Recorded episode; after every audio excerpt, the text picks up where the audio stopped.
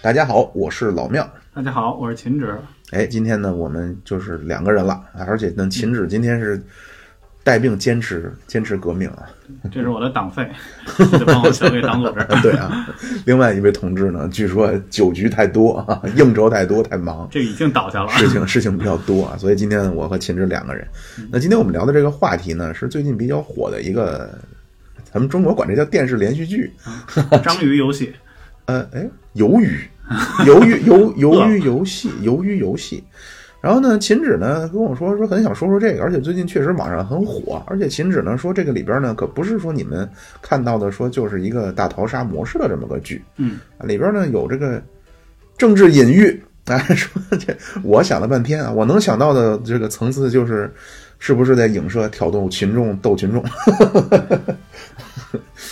好啊，那么呢，咱们说说这个剧啊，这个故事大概是怎么个故事呢？嗯，好啊，秦志给大家介绍一下。我觉得这个这个剧啊，已经开播了很久了。然后最近呢，我也看见了，他在这，因为他是奈飞看制作的嘛，他现在连续七天位居奈飞的全球收视排名的第一，估计大家大家都看了这个剧，起码也听过。对，所以我们就简单的介绍一下，呃，说一下这个梗概，然后如如果看过呢，就可以略过。然后如果没看过呢，我们也尽量不剧透，是吧？嗯，这个故事呢，就是讲述了其实以主人公这个叫程其勋的这么一个主人公，他在内的这一群生活上非常失意的男男女女，大大部分人都欠了很多的债，然后这帮人啊，在这四百五十六亿韩元，这四百五十六亿韩元，你知道大概能有多少钱吗？一亿多吧，大概人民币大概约是二点四六亿，哎呦，一亿多这个比那个可多。在这四百五十六亿韩元的这个诱惑下，参加了这么一个由神秘组织组织的这个神秘组织神秘人组织的这么一个活动。这些活动里头包括特别简单的童年的这些，比如说木头人啊、拔河呀、打弹珠的这些童年小游戏。嗯，胜利者最终的胜利者能够拿到奖金，走向人生巅峰。但是其中的这些失败者当场被枪毙，嗯，这个就是用最简单的游戏决成决出生死胜负，而且在这个游戏中啊，体现了人性的尔虞我诈，所以看的特别让人上头。哎呦，是，就是我我是感觉这个剧呢，它还它就是那种大逃杀模式，嗯，对吧？大家关在一起，去在一起，最后谁能生存下来，就成为这个游戏的最终胜利者。但是呢，和以往咱看到它还不太一样，哎，这个呢。他进行的这个游戏，秦止也说了啊，第一关呢，咱都玩过，叫一二三，我们都是木头人儿，一不许说话，二不许动，三不许露出大门牙。小时候都玩过。然后第二个呢是这个，好像咱们中国没有，叫舔糖块啊，就是压糖。哎，就是那个糖，它印一个小简单的小模型啊。咱们小时候也都有那个橘子橡皮、铅笔橡皮，它那个糖呢是一个铁盒里边呢压一个模型，发根针。你得把这个糖呢，把里边的那个形状啊完完好的抠出来。对，呃，抠，当然你抠不出来，你就被杀掉。那第三个呢是这个拔河，这咱也都知道拔河。嗯，呃，第四个是什么了？弹球。弹球，弹球。当然它和不同不同于咱们小时候玩这种弹球，它的模式比较开放，就是你们想用任何方式，就你可以去通过赌博的方式，你也通过骗人的方式啊，把对方手里的球全赢你手里，你就算赢了。嗯。然后接下来还一个呢，这也挺有意思，咱小时候没玩过，是两大溜啊，底下是深不见底的这个万丈深渊，两大溜，每一溜呢各是一个玻璃桥，对，这个桥呢是由一块一块玻璃组成的，然后你只能是在向前跳，你你能选是你继续向前跳还是向侧前方跳，那么有的玻璃呢是钢化玻璃。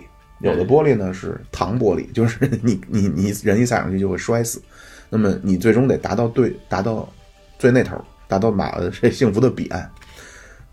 然后最后一关呢是一个韩国的特特殊的游戏，韩国的叫鱿鱼游戏，哎，咱韩国版的跳房子，他不是，他还打。咱中国玩跳房子，咱咱不存在打架，就是你刨刨出说闹矛盾，小朋友殴打不算啊。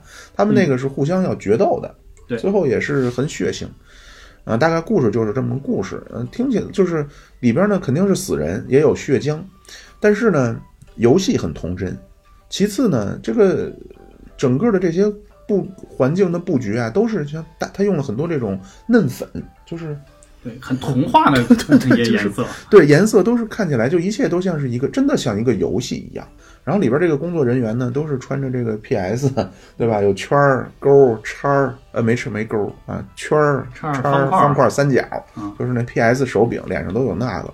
然后你当然也看不见他的脸是什么样啊，也是穿着嫩粉的工作服，一切呢这个就很诡异，就让人觉得很诡异。他一开始那个木头人儿的那个房子，那个不是房子，就是那个那个你是一个大娃娃，对，那个录音非常的恐怖。而据说啊，这个木头人这个形象啊，是韩国中小学生课本中的这个人物形象。哎。呦，相当于咱的小明。哎，对，类似于对。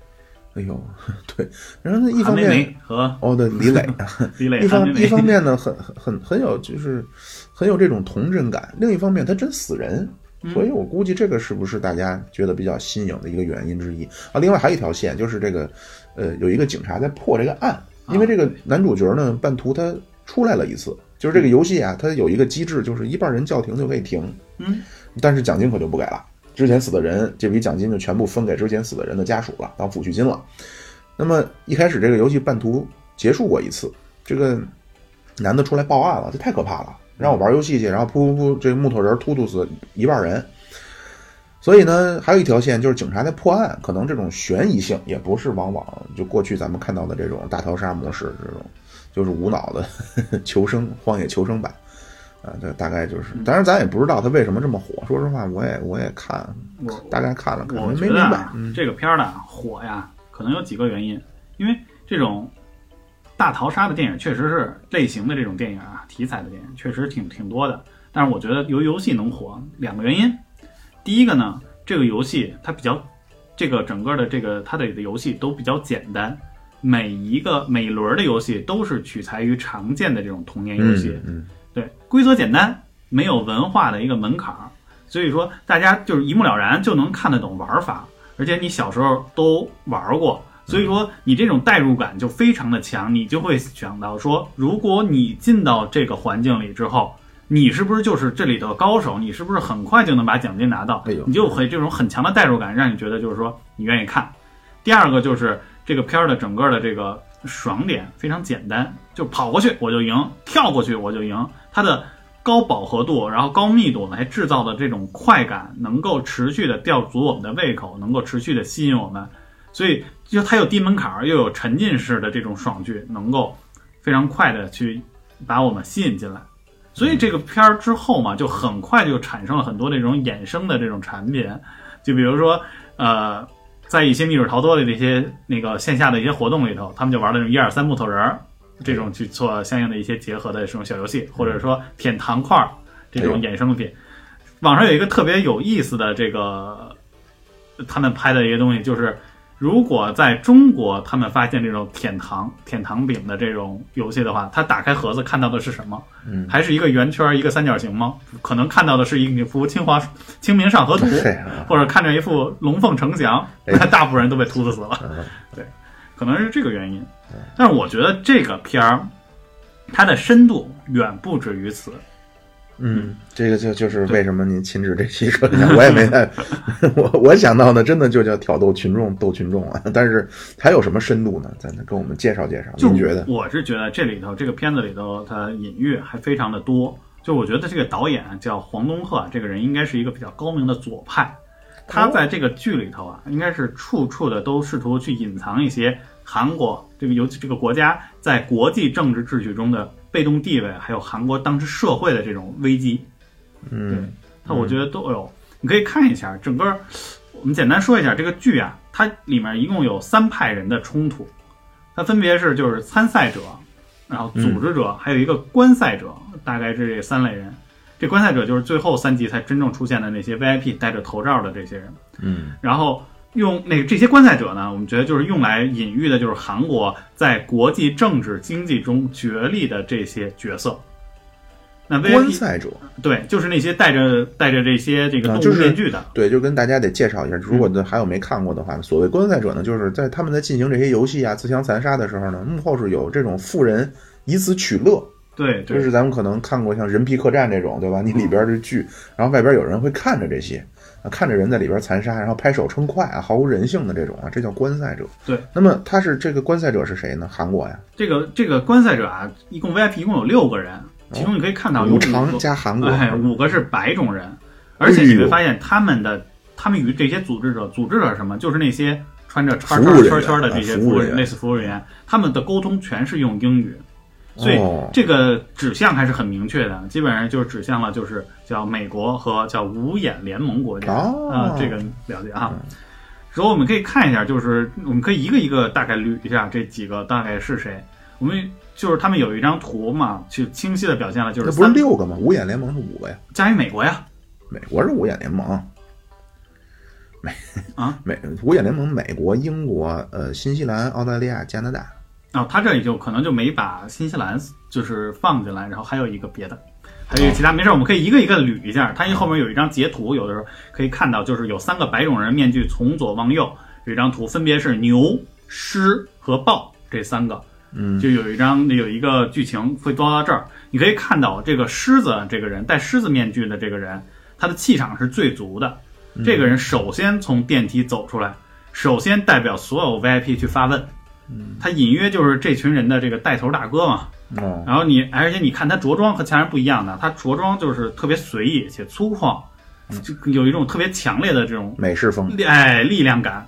嗯，就是所以你可以看到这个人可能就是美国，代表的就是美国。嗯，再往后旁边这个牛，你可以看到他不仅打着领带，还扣着这个西服的扣子，哦哎，非常的绅士，哦，绅士的状态。但是他当他发现主主办人不在立不在的时候，他就立即产生了一些疑惑。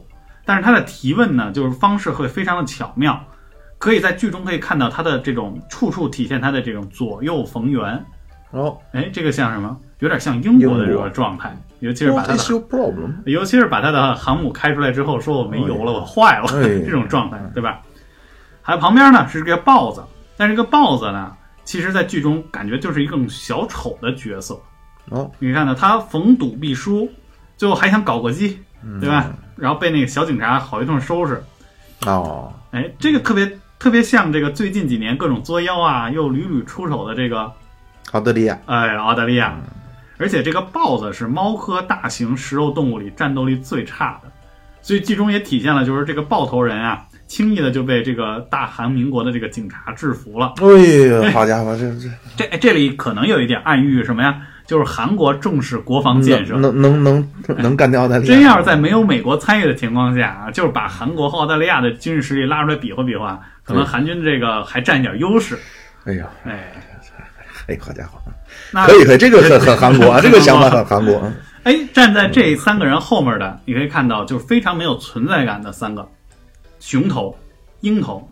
熊头我们可能觉得它比较代表像加拿大，嗯鹰头呢就是这个新西兰。嗯哎，这一共是五个嗯，啊，五眼，这是五眼国家。但是它旁边还有一个，是一个鹿头。这个鹿头其实我感觉它和这前面这五个人啊，他不是一路人。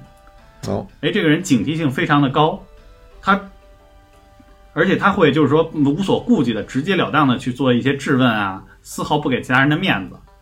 而且，你不觉得就是导演生怕大家最后看不懂他是什么，还在最后一集这个哦，决赛的时候特意安排了一个，讲中文，哎，还来了一句应景的中国古诗。吟诗，哎，你看这个就能看出来了吧？而且你还还体现了一下这个英国是什么样的一个态度。这个牛在完全听不懂这个诗句的含义的情况下，还忙不迭的就是说拍个马屁 so romantic。哎，这特别体现这个这种搅屎棍的两头下注的这种本性，但是他没，他那个好像没有一个人，我我印象中里边没有讲英国口音的呀。就是他们都是讲英文，他们没有表现的英文口音是吗？啊，对啊，就不要表现的那么明确，哦是不是？太明显了，就过不了审。对 然后最后这个就是韩国人组织韩国进行这种比赛，然后啊，等于韩国是这个在场下残杀的是韩国人。对这个蓝老头嘛，哦，咱们中国和哦哦，韩国人是这老头儿。老头是这个组织者啊哦，幕后大佬是谁？是这个是那个零零一号的这个老头啊。哦，哦，廖主播，你到底看没看过？我知道，不是那那我想知道的是，那韩国他那你这你的意思是这个老头儿是代表韩国？对，他代表韩国。然后呢，虽然他是这个组织者，他但是那个虽然这几个六个面具下面是有一个是韩国的啊、就是不我也不说这个六个面具下没有韩国人，但是呢，但他隐喻的就是韩国在这种国际政治中内内对内迫于这个五眼联盟及他其他财阀的这种控制，就外对外呢就外面呢又这个迫于这个新崛起的的东 哎东方经济的这个巨人的，所以他利益不断流失，但是有就是无计可施的一种焦虑局面就体现出来了。哦，哎，其实也不用焦虑，嗯，自古以来嘛，不都是这个？那 他他他也没称霸过一方，所以这个韩国其实他就是这个韩国在这里其实不算是不算是正正经经的 VIP，他应该更多的算是这种组织者。哎呦，对，就是组织者，这就是第二第二类人，就是带着这种圈圈的这些人，哦然后又加上这个老头儿，那场下残杀的是谁呀？残场下残杀的就是参与者呀，参与者的这波人嘛，是谁呀？他影射的是就是韩国社会的哎不残杀的这些人，就是韩国社会的底层民众。哎哦，我们可以先，那就先讲一下这个参与者，这个残杀的这些人，他们其实就是在隐喻的，就是韩国社会面临的这个巨大的危机。他们的共同点，你可以看到他们共同点是什么？都是穷，哎，都是人生的失败者，哎呦，而且他们的这个失败的原因各有不同，但是又充分的能够体现这个韩国社会的不同的这种阶层的角色。嗯比方说，这个男主嗯，汽车厂被关闭后长期失业的失业工人，他隐喻什么？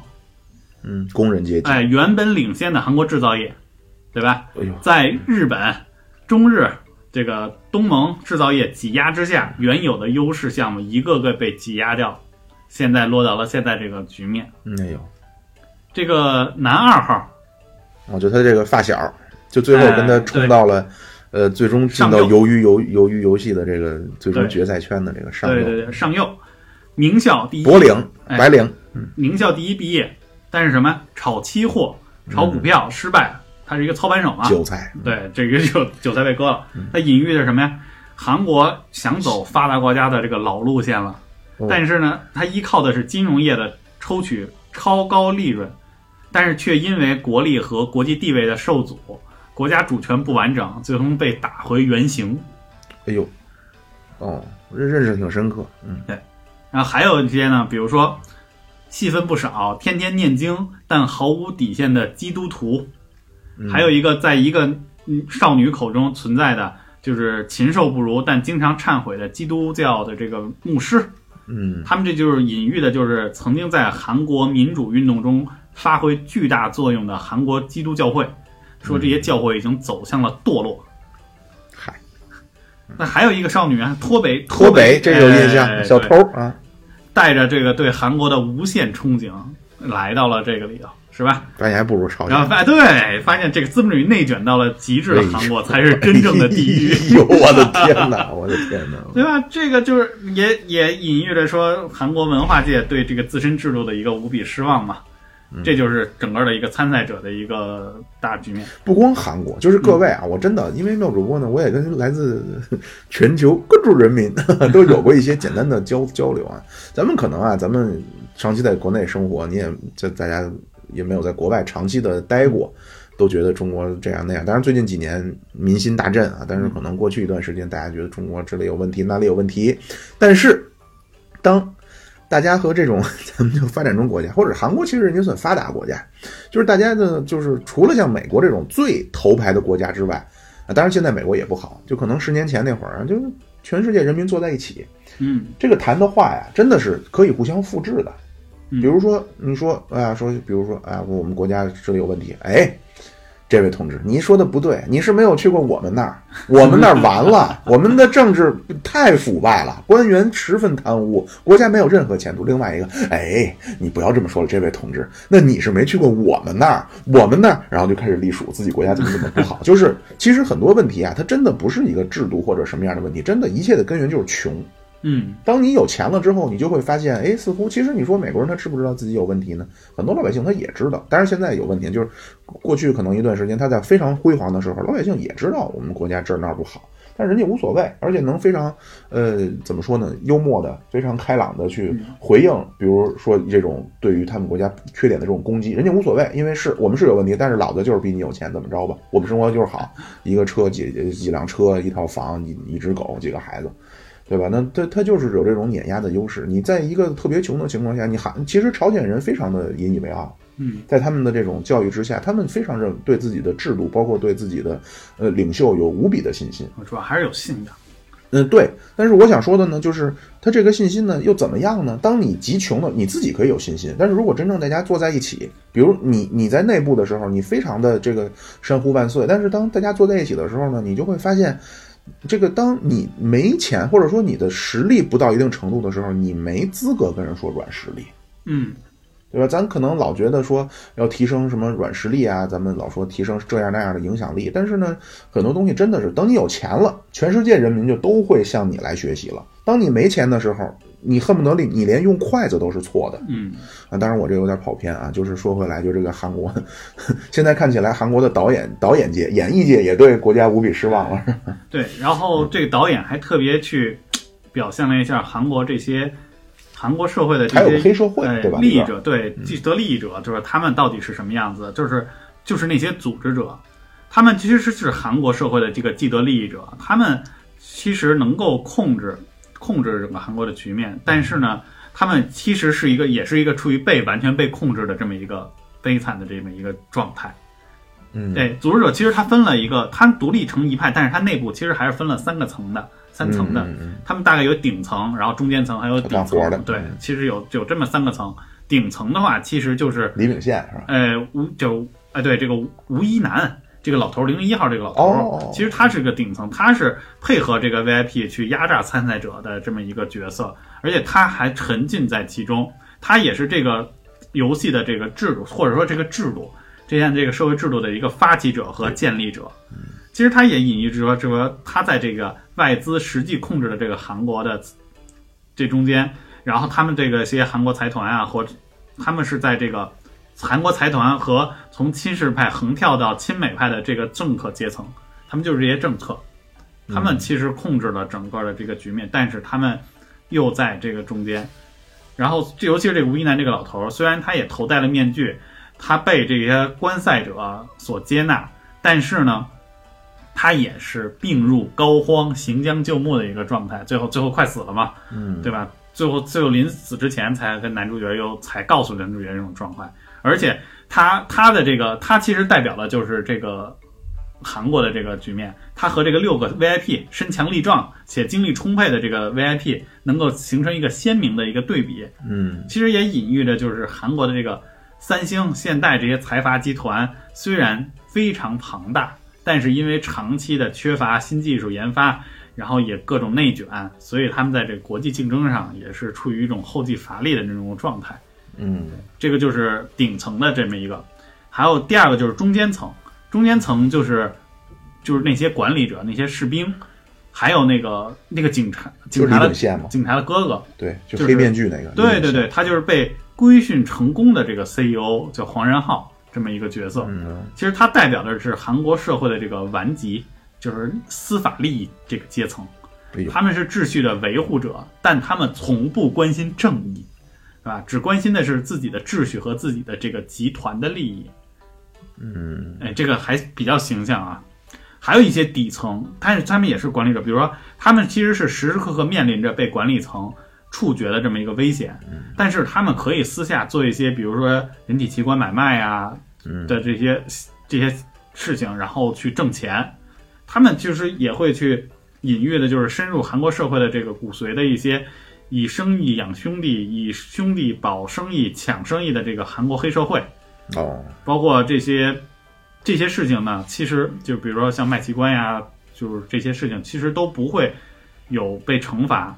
但是呢，如果你提前泄露了比赛，去挑战了司法集团的这种利益，或者破坏了这种制度，你就必死无疑。这就是，其实这也是韩国现在政坛的一些常规操作，就是你可以做坏事。但是呢，你不要破坏我们的整个的利益的利益的这个集团的这个利益，也不要破坏我们的这个秩序。哎，对，这个就是整个的这个组织者的这个情况。所以说，这个三个角色，角色，哎，这不是三个角色，三个三派人吧？参赛者、组织者和观赛者，基本上就是这种是比较映射的韩国的不同的这个阶层和他在国际政治中的这种角色哎。呀，导演准是想到了这么这么复杂，是吧？不一定啊。但是还有一些就是角色设置是映射的，就是韩国的这个现实。这个六个游戏的设置就是导演的世界观的这么一个呈现。哦，怎么讲？哎，第一个游戏是什么？一二三木头人儿，对吧？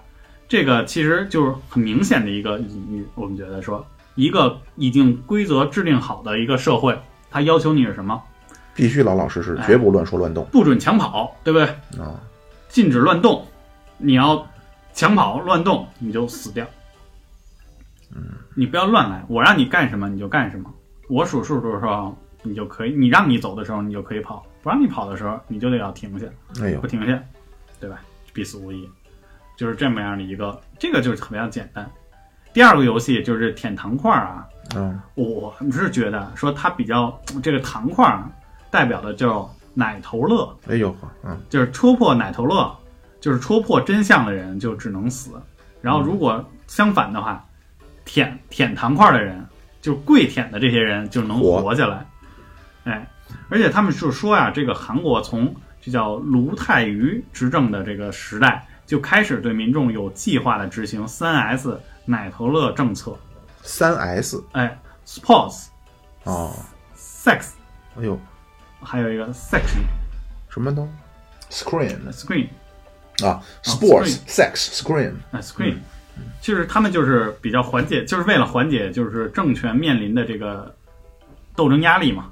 嗯，奶头乐这个事儿，妙主播应该就是有所了解吧？简单，对他简单的说，就是以这种消费主义、享乐主义来嗯。麻痹大众，然后，呃，让大家都沉溺于这个眼前的物质的欢愉之中，忘记了革命的初心与使命，嗯呃，忘记了思想的纯化啊，忘记了这种呃大家更高级的追求啊，每天就是沉溺于他说那个挺挺准确啊，就是一个是运动啊，这个是非常火的，尤其在在中国现在也非常火，而在美国呢，最最娱娱乐加体育啊，这是最永恒不变的。你想跟人进行破冰谈话，就聊聊这个。你喜欢哪歌手？出了什么新歌？嗯你看那个呃篮球还是看橄榄球？喜欢哪个队？然后就跟人胡吹一番，没没就百发百中啊！大家都会看这些。然后那个 sex 这这没得说，小小黄片儿嗯啊，咱们这个也有一个专门的群啊，当然不是那么的值得鼓励了。啊，每天都很很欢愉，就是大家看你在这种凡事是你在这种的社区社群中，就是分享这些小小影片啊。你看体育还不一样，你詹密跟科密那互相能打起来，那你是喜欢梅西还是喜欢 C 罗？那互相嗯能什么都不干，班都不上，我跟你干一天。嗯嗯但是呢，你在这种色色情的小社区啊，非常和谐，没有任何的说争论啊，大家都是啊好人一生平安。只要你把片儿发来，怎么对，都行就。不发片儿也没关系，就是你发一些这种小图片啊，或者哪怕说交流一些东西啊，没有什么很尖锐的矛盾。你在这个社群中真正实现了一种就是 上如标志，民如野鹿的大同社会。然后第三个呢，就是这种电影观影啊，就大屏幕啊，去看一些这种就是真的就是视觉的享受。现在很多这种片儿电呃做片儿就是正经电影、商业电影，嗯也都是这样。其实你说你你能受什么样的这种呃教育吗？对吧？这不郭德纲就说嘛，就说你说你老说听相声受教育，你看看马戏团耍狗熊受什么教育了呢？其实他就是这样啊。咱们传统的呢认为这种文艺工作呢，还是应该对群众有一定的教育和引导作用，而不是说就让他图个爽。但是现在呢，在资本或者说在商业的力量之下，好像这个显得如此的叫什么呀乏力啊，没真的没有办法，因为老百姓他自然就会选择我要看嗯雷神怎么砍了灭霸，就是大这没办法。大家就沉迷在这种大众娱乐之中，对。看个家长里短儿，看个什么娱乐综艺，对。对吧？再看看明星丑闻，嗯开开心心过。对对对，不要总是录节目去谈什么社会问题，谈什么深度，谈什么历史问题，啊，这种东西不提倡，他们也很心痛，很心痛。他们也说这种政策也适合国家与国家之间，就是我们经常常说一句话是我们要警惕资本主义的糖衣炮弹。嗯。哎，就比如像比如说美国的精英阶层，他们就贫就是会对这个本国的这种平民阶层或者其他国家也会使用这样的策略，比方说常说的一个词叫和平演变。嗯。哎，这种的其实就是希望通过这种对华输出、这种奢靡富华的生活方式啊，各种娱乐活动，来让民众甚至中下层能够处于一种太平盛世的这个假象之中，嗯，来单纯的去做这种享受啊，嗯，包括我们现在虽然以挣钱为目的，但挣钱的目的是什么？买豪车，买大房子就可以享受生活。但是我好像好像有一个数据显现说，说中国人现在平均的读书时间呀、嗯是全球最少的国家之一。嗯，就是我们现在可能已经面临到这种政策的时候，一个国家丧失了斗志，安于现状。我觉得不会，就是嗯。这个就是像和平演变啊，包括说这种美国的输出这种的，它是对东欧是可以的，嗯。但是呢，对中这中国人吧，这真的很多东西呢，你想你很多东西你想来想去，发现你不得不感谢老祖宗，嗯。就是咱们的这先辈，当然是 自一八四零年以来的，这是一部分，更多的真的就是血液中基因里带的。咱们中国人啊，永远骨子里边认为咱们必须是是辉煌的，咱们必须是你不说称霸世界，最起码你要成为已知世界的中心，嗯，这个叫正常。咱们中国人骨子里都是这么想的。我们有一种大国情怀。真的就是这样。它不像韩国，或者你像那些东欧那些小国，它没有这些。他可能想象韩国对于朝韩国来说最大的问题就是朝鲜，嗯咱们中咱们中国可不是。中国说实话周边问题不少，整天盯着就是美国。我没有说不好啊，我就是说咱们咱们的这种美，而不光是国家的这种决策层面，咱们老百姓也是啊，聊什么动辄就是聊美国，永远是想着是咱们要跟美国去掰掰手腕啊。这你说从哪儿来的呢？那真的就是祖先的辉煌给你带来的啊。那你说这个祖上也破过。真的就是这样。所以美国这种东西呢，你可以去有一定的影响，嗯，但是太难了。而且还有一个呢，就是咱们的政府啊，各位啊，真的是很为难，嗯真的非常为难。为难在哪儿呢？这种情绪呢，真的不能太煽动。嗯，就像我说的这种澎湃的爱国主义、这种民族主义，又不能太煽动。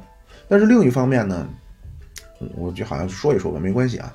嗯，另一方面呢，咱们的这个政权啊，就是一个民族主义性质的政权。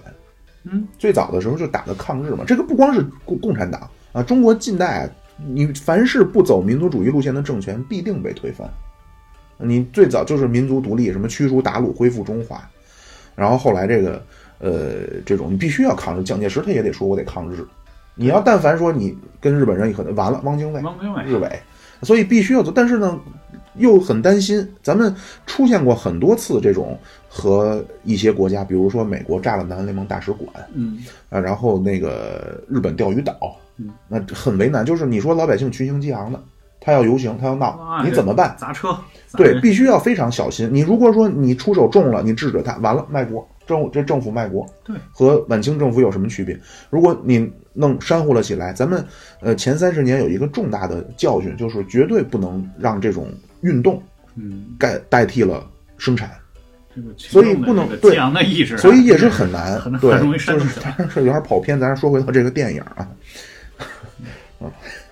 行，我们这个就不细说了啊。嗯，就我们要坚信很危险，对，我坚信中国共产党党人边缘徘徊的这个坚定意志。不忘初心啊，方得始终。那这个就是第二个游戏结束之后啊，中间还出了一个小插曲，出现了这么一个内讧，夜间哎特别的一个附加赛，就是这个阶段就是参赛者出现了一些自主的这种团结迹象，所以组织者立即用这种食物短缺来制造这个内部的矛盾，让他们在夜间进行了一些自相的残杀。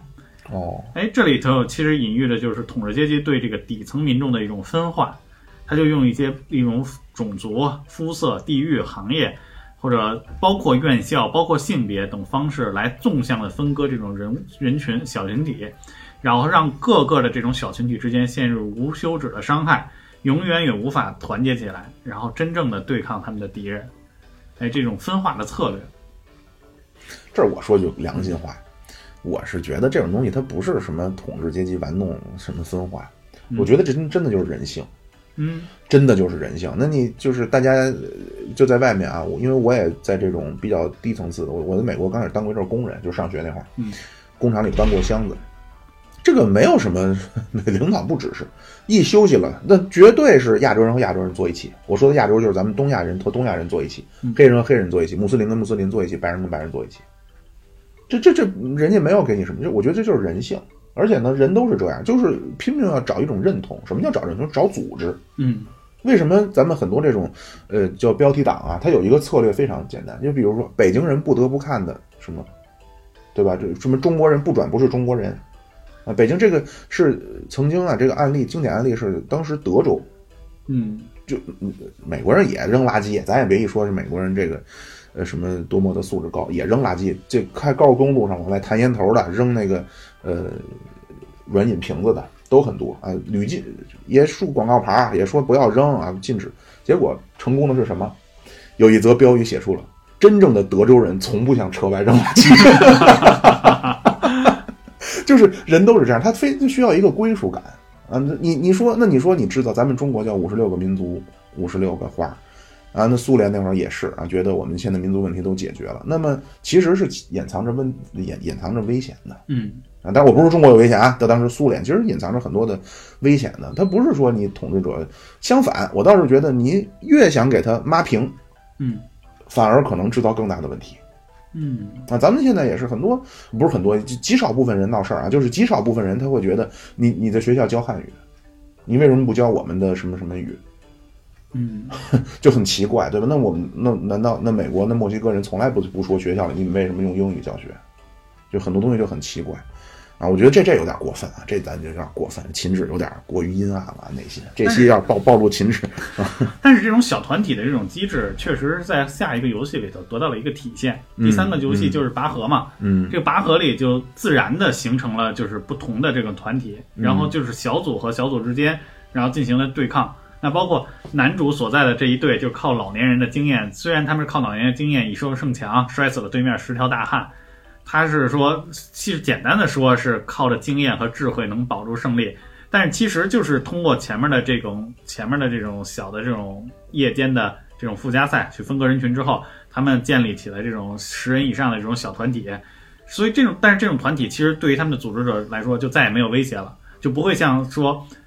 游戏最开始的时候，第一第一天比赛结束之后，啊。大家去集体投票的这种情况会出现，说大家不想玩了，就是这时候已经是各个小团体之间，那么他们要各自互相防备，然后他们互相暗算，这样的话，他们永远无法团结起来，这无法再去对抗组织者了，那么他们就只能再继续去玩下去了，就是这样的一个情况。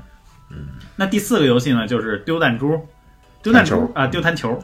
啊，这个这个其实挺简单的，就是现在社会上的一个完全的现在社会现象，就是赢者通吃，失败者死无葬身之处。而且就是他这个对抗的本身就是没有任何的规则，没有任何的这个下限可言，就是他而且就是你用什么方式你都可以去赢，同时这里头还充满了很多的一个偶然性，对吧？谁都有可能赢，谁都有可能输，这种就就是就是反映了一个残酷现实。第五个游戏就是过玻璃桥，这个游戏特别像就是现在成人的成年人的这种世界，成年人的现在的这种状况，就是行差踏错一步就跌入万丈深渊，永无复盘的机会，是不是？嗯而且你在判断这个下一步哪个是正确的时候，没有规律可循，你完全就是在实际性的看谁运气好，是不是？就是现在社会，现在就是、嗯有的时候你做的多做的少，其实没有什么用处，你完全就是靠运气。对吧？好不容易出现了一个说我可以把握规则的一个人，就是那个玻璃厂工作了三十年的这个老工人，他说我可以通过这个敲击声音来识别到底是不是易碎玻璃还是强化玻璃。但是呢，这些观赛者还有这个组织者随心所欲就能修改规则，直接就让这种经验重新归零，对吧？嗯直接让它摔下去了。就是，而且这还就是可以隐喻，就是韩国这种制造业，尤其是韩国工人的这个他们的这种悲剧，就直接我这个规则一改，你们的这些经验全没用，对吧？那么你说我不走行不行？导演就告诉你不行，你不往前走也不行，你必须往前走，因为你不走，桥就会炸，对吧？他就是给个体，他就是站在资本主义体制下，就是给每个个体一种最大的不安，就告诉你什么向前走啊，是很危险贩的，卖焦虑哎，未未知的危险，但不走活下来，哎，不走，原地踏步更危险，就完全就活不下来。但你向前走，还有这么千分，就是千分之几、万分之几的这个概率，而且后面的人也不会允许你一直把持着现有的位置，我还会推你一把，让你赶快往前走，对吧？嗯我不能一直在那儿等着。这种就是后面人推前人，然后让前人摔下去，自己再往前走的这种，其其实特别符合现在的社会现实嘛。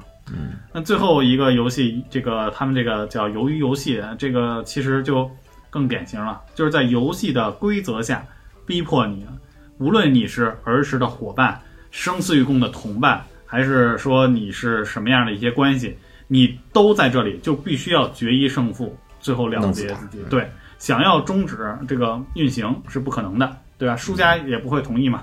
所以就是只能够至死方休，就是我们感觉就是整个片儿其实特别像就是现在社会的一个内卷到极致的这么一个社会的一个日常状态，对吧？你可以回想一下，无论是什么行业还是阶层，他们内部都是充满了这样就是这样的一个内斗和有伤害。包括你现在无论是社会还是公司，都是这种状态，让你动你就动，不让你动你就不许动，不许戳破规则，对吧？让你内卷，让你们去内斗，赢者通吃，然后让你每一步让你自己推着你往前走，同时告诉你不告诉你前面的规律是什么，让你每一步都有可能有更多的这个随机性，就是现在整个的社会的一个状态。嗯，就是当然这跟电影可能关系不是特别大，那就是那可能有些人听到这儿呢，他就会觉得好像这里也不好，那里也不好。嗯，因为听来听去好像不光好像说的是韩国。好像听起来越来越熟悉。那我就想问，我或者说刚才其实听秦止这么说呢，虽然说有些居心叵测的成分啊，但是我想的就是，那怎么样才行？你说怎么样才行？那看是在社会上呢，还是在游戏里？在社会上，我就是说社会，咱咱咱们就是说社会嘛，因为这体现的不都是说社会哪里哪里不如意，哪里哪里不理想，哪里哪里残酷，哪里哪里人吃人。那咱们就说在社会中，那究竟是一个怎么样的制度才好呢？你现在看，那如果说这种方式不行，那么什么样的方式可以让大家都满足呢？我是觉得什么方式都不满足，咱也都试过，过去一百年咱也各种各样也都试过，好像都挺血淋淋的，都是一种。我觉得就是你也说，过去一百年，放前一百年，上后一百年，所有的制度没有一个制度是相对完美的，是。那总有总会牺牲掉一部分人，嗯，然后不断的去践行这套制度的完整性，嗯。对，恩格斯就说呀，说这个，呃，历史的女神，嗯，历史女神是所有希腊女神当中最残酷的，嗯，即便是和平年代，嗯，她也是在累累的白骨上驱驰着自己的战车，嗯，就是这样。咱们可能当然战争是很残酷，但是即便是和平年代也是这样啊，确实就是竞争就是很残酷。那你就算说你不竞争。那你真的会没有一个呃向前的动力，除非你说你你你国家你是什么沙特什么 卡塔尔，对吧？我就是有油，同时呢，我不觊觎什么大国地位，我也不像什么怎么样，我就是有油，我就靠卖油卖光了再说。或者如果有一天地球不烧石油再说。嗯，那么你但凡说有一些追求的国家，或者说相对希望综合能力强大一些的国家，那么你可不是要面对各种各样的竞争吗？人也不是这样吗？嗯，我觉得很多问题还就是在于，嗯。当当然是他他他里边说的很多问题都是很现实的，但是呢，有的时候呢，我我总觉得大家还是有点叫人心不足蛇吞象。那个人为什么会来参加这个游戏？你想一想，我是我我真的认为人必须要有底线。你比如说他为什么混得这么惨？有一个他去赌马了。对，我是觉得首先赌博这个事儿不行。第二一个，他怎么最后进来的是他在地铁站遇到了一个人。对，那个人可能要去釜山行，有点脸熟。釜山行男主角说：“那咱们玩个游戏。说我看你好像现在混的不怎么样，小伙子，咱俩玩那个，咱小时候叫拍洋画，对吧？就拿俩纸块那砸嘛，砸翻过来就算赢。赢了给你一万块钱。那那人人说我没钱，那你要是输了没事儿，我给你个大嘴巴，就是不要尊严了。嗯。”我觉我我是觉得呢，第一，大家一定要有底线。你比方说，要是妙主播啊，可能我有时候我也没什么钱，或者说事业也是起起伏伏。但是第一，我肯定不会去赌博，我从不会寄希望于说我想靠赌博翻身，或者说我也认识一些朋友，那家里也很有钱啊，那什么豪车什么全都赌进去了。他不是说靠这个翻身，他就是喜欢这个。你像这种事儿，我根本不碰。第二一个，你想践踏我的尊严，这不行。你说抽大嘴巴，那我就想我不要。我就是就血淋淋的例子。前几天有一个接到一个莫名电话，哎，您好，请问是妙主播吗？我说我是，我们是什么什么银行的，因为他那他们那卡我好久没用了。他说您在我们这儿完成一个注册，我们白给你多少多少钱，就是你能获得一个就是现真的就是现金。他说我们就白给你不能钱，你可以去刷去。我说我不要。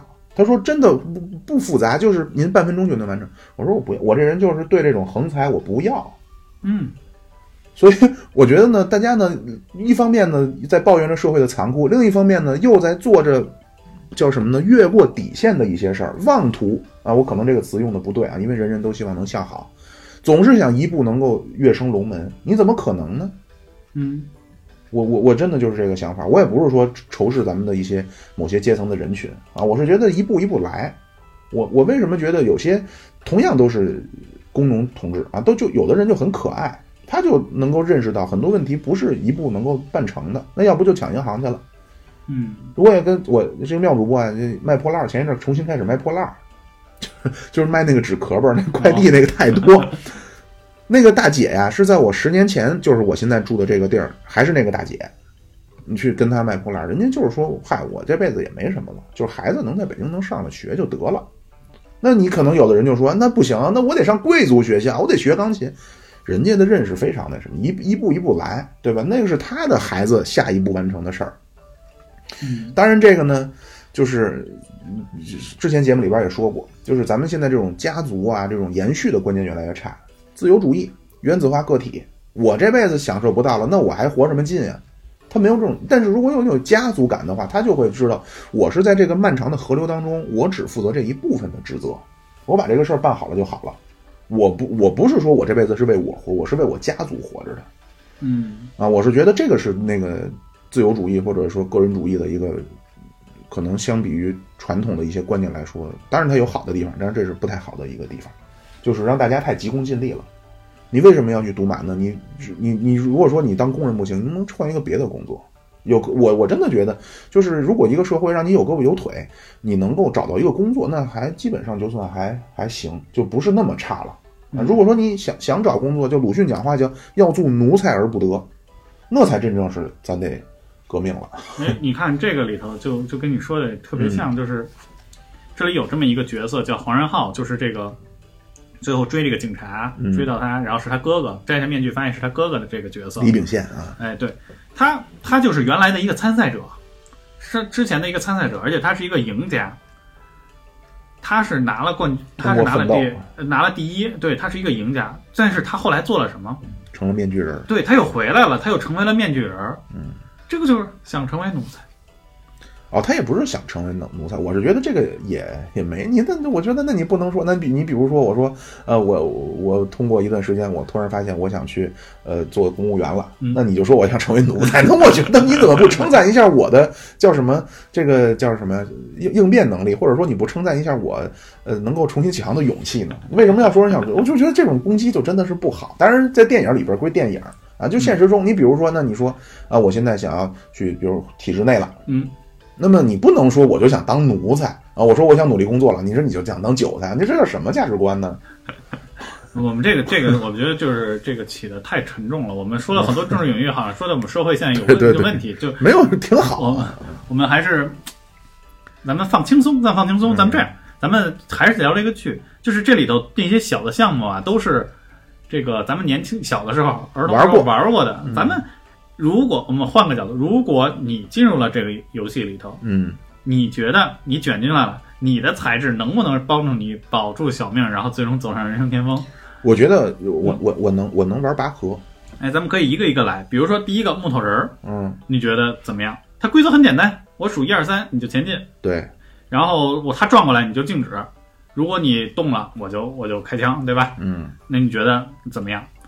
这没什么难度，关键这难度在于，就是它的难度第一在于你得能够第一时间认识到这个规则，因为第一次大家来玩，我也不知道这是什么真的假的，是不是来真真真开枪啊？嗯，你第一你得尽快认识到这个规则，第二一个它的难度在于你发现周围有血的时候，你不能紧张，别慌，对吧？对哎。然后你的跑步也不能太快，因为你的惯性住，对嗯惯性。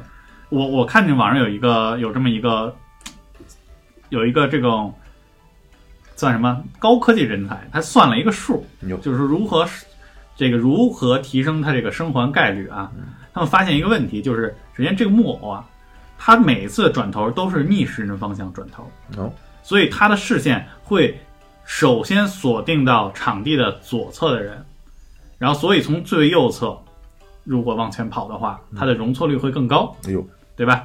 溜边这是第一哎火黄花鱼蛋，这是第一。第二呢，它可以算一下整个通关的一个速度。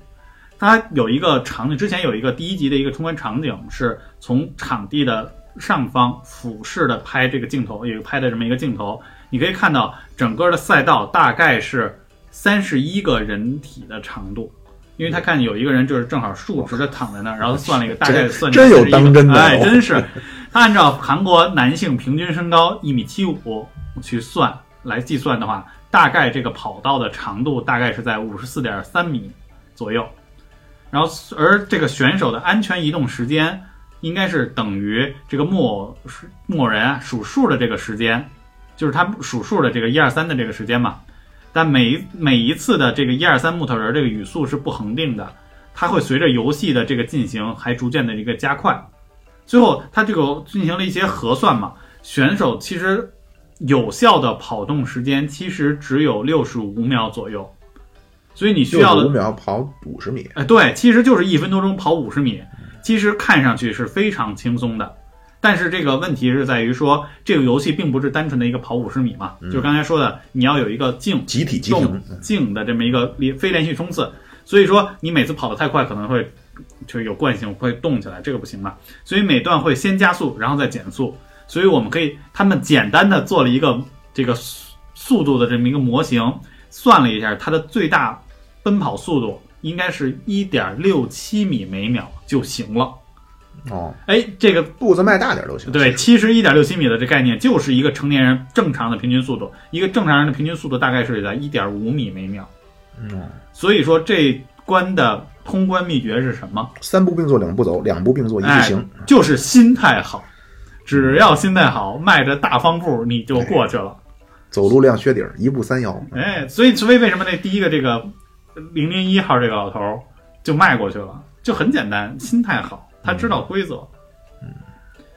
第二个第二关，这个叫压糖游戏。嗯怎么把这个糖舔出来？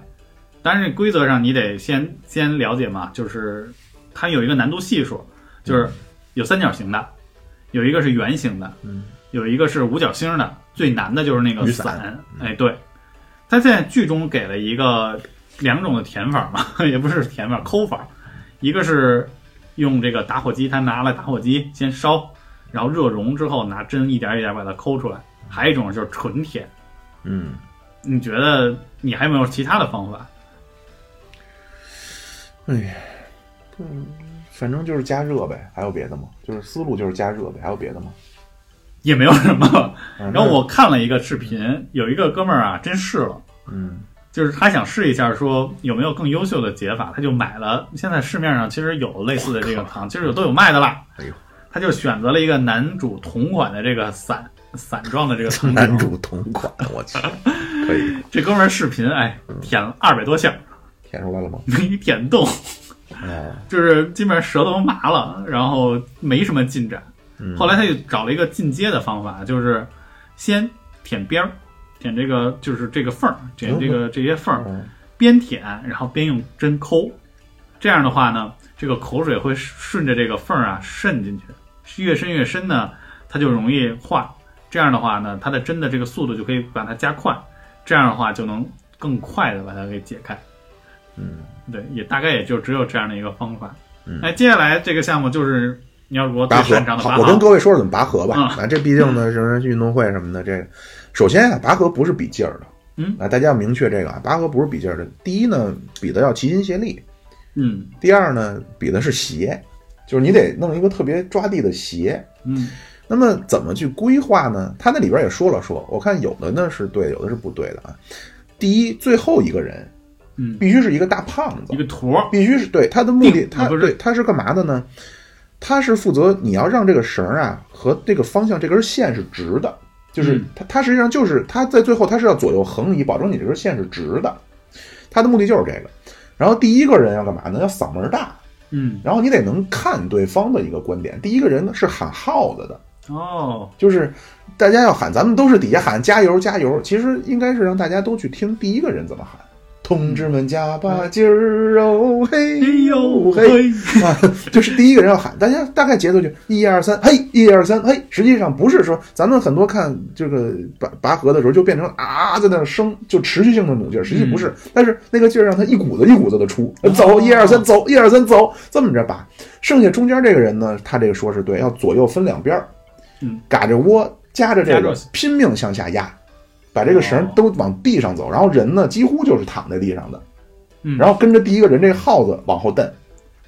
就算说出现这种情况，说前面人什么故意放放一下，等你都摔屁股墩儿了再弄，没关系，因为本身大家屁股离地就很近了。哦，就算说我一下这一下我坐在那儿了，没关系这。样就出现不了这种被摔出来对的情况了。对，啊其实最终拼的呢，就是双方的一个节奏感，真的就是齐心协力。因为很多人啊会发现，对方在一股子一股子使劲儿的时候呢，他会不由自主去抗争。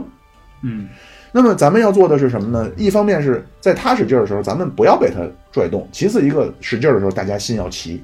当你把这个劲儿变成一股 一股子一股子的时候，对方无法抵抗哦，哪，是这么个东西。妙主播，你还记得我们高中的时候组过组织过一次拔河比赛吗？我不记得了，你们班，你记得你们班第几吗？我不记得了。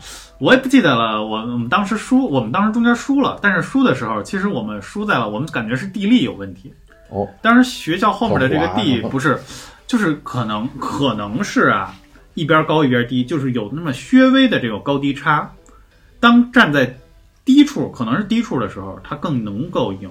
就是我们当时对的是六班，哟，然后我们基本上就是我们三局两胜嘛，当时是，我们谁站在就是左边这个位置，谁就能赢。谁就赢。所以二比一我们输了，就是因为他们先站在左边，然后一坡，哎，先我们他们先赢，然后我们换过去了，换过边了之后我们又赢，然后第三局我们又输了。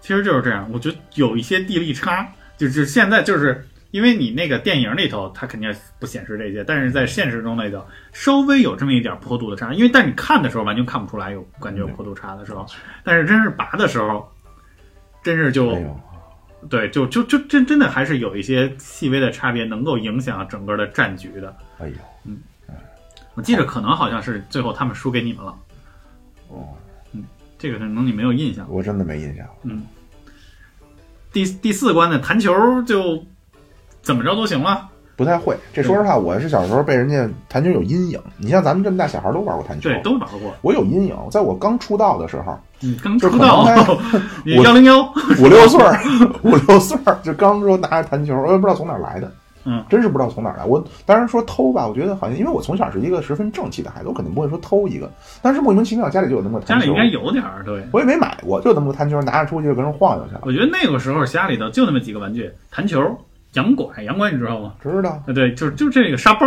您还玩洋拐沙包呢？啊，那会儿这个游戏是我十五岁以后玩的，是在我姑姑家忆苦思甜，这是他们那代人玩的。啊对啊，就是他们那代人玩，就是家里人那代人玩，他会教你们。哦，哎对洋拐比较难一点儿，这对于小孩来说挺对对挺难的。嗯对对啊，咱小时候还玩过就拍洋画，啊，拍洋画。但是这我也没玩过，我老觉得那特脏。哎，这我们说的拍洋画和这个电影里的那个拍拍那个块儿啊、方块儿还不是一回事儿。嗯，这个拍洋画就对，就是纯就是那种纸纸片儿，就是纸片儿的小小画儿，对，变形金刚的，对，花仙子，纯拿手拍，把它给拍起来，让它翻翻面儿。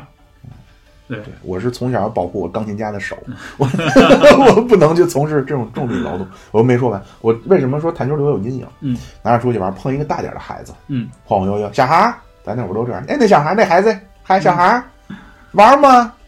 我说玩啊，玩真赢假赢的呀。这要北京孩子估计都懂，懂玩真赢假赢的呀。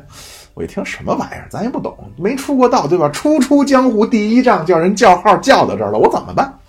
一听真假，那咱这个人向来是真善美，对吧？与假恶丑拒绝斗争到底。我说那当然玩真的了。然后结果人三两下叭叭叭就给我弄，然后把我那就抢走了。然后呢，他虽然比我大，但是从小我这人就有这个不服输的反抗性，我给他堵在墙角，我说你得还给我，然后我就拿肚子顶他。最后那个大一些的孩子屈服在妙主播的淫威之下，说你很玩不起啊，把球还给我，我笑呵呵回家了。从此以后再也不玩弹球了，这是直接打出阴影来了。对，对。那么再说下一关啊，下一关就玻璃桥。嗯，哎，这玻璃桥我们大概数了一下，啊，这玻璃十八，组玻璃嗯啊，每一组就是有是钢化的，也有可能是这种易碎的玻璃。嗯，啊，你踩上去就看运气，我不能踩边儿吗？我是始终想问的是，不能踩边儿吗？它就是让你踩玻璃上嘛。啊，踩边儿突突死我哎，，对，那就没辙。这说实话真没辙，咱也不会像那哥们儿是能看看那个嗯玻璃的纹理。但是 我不知道，这我我去，我觉得那个是跟大溜儿。对，那个真的是看运气。我觉得这个是真是纯看运气。如果前几个，比如说前四项考验的还是技术，考验的还是就是个人能力的话，那么这个第五关这个玻璃桥，我觉得就真的是看运气了。就基本上就是谁站在后面，谁运气就好。但是最后一个有可能是他你时间不到，你过不了。对他，所以就他会，他也会一一直的往前去推这些人，就像刚才说的嘛，就后面的人要推着你，前面的人就要不断的给你去做试探，但是你还要记性好，你还得记得住他哪一块儿，他跳的是哪一块儿，嗯别到时候人家真跳完了，你全给忘了，这也不行。嗯，对吧嗯啊。然后再往下，这个这个鱿鱼游戏，我没太明白这个游嗯戏，说实话。我看他这个前面最片子的最开始，大概讲了一下，他在不同的位置你要去用不同的方式的跳跃。就如果你不跳到最后面的这个方三角形里头的话，你只能是单脚跳。嗯，然后你要打起来了呢？你因为你要扭打，你要往那边走，他会有好像也是有人是进攻方，有人是防守方。对你的进攻方，你就要跳到你就要跳到这个三角形里头去，你才能双脚站立去跟他们去。扭打。嗯然后如果你不那个，如果你过不去啊，你只能单脚单脚跳。当你单脚跳的时候呢，前面人就会阻止你往前去，往前去走，然后他就会往里推你，其实就出来这种相互的推搡和扭打的这个过程。所以这个后面就是看谁格斗技巧格斗技巧啊、力量啊这些。巴西柔术啊，啊，这跟各位推广一下啊，就是一对一最强的。嗯当然，您别说您弄一石子地或者台阶儿上，就是平地儿上，那还真的就是这个巴西柔术。那我据说现在就是那种类似于就是那种格斗比赛。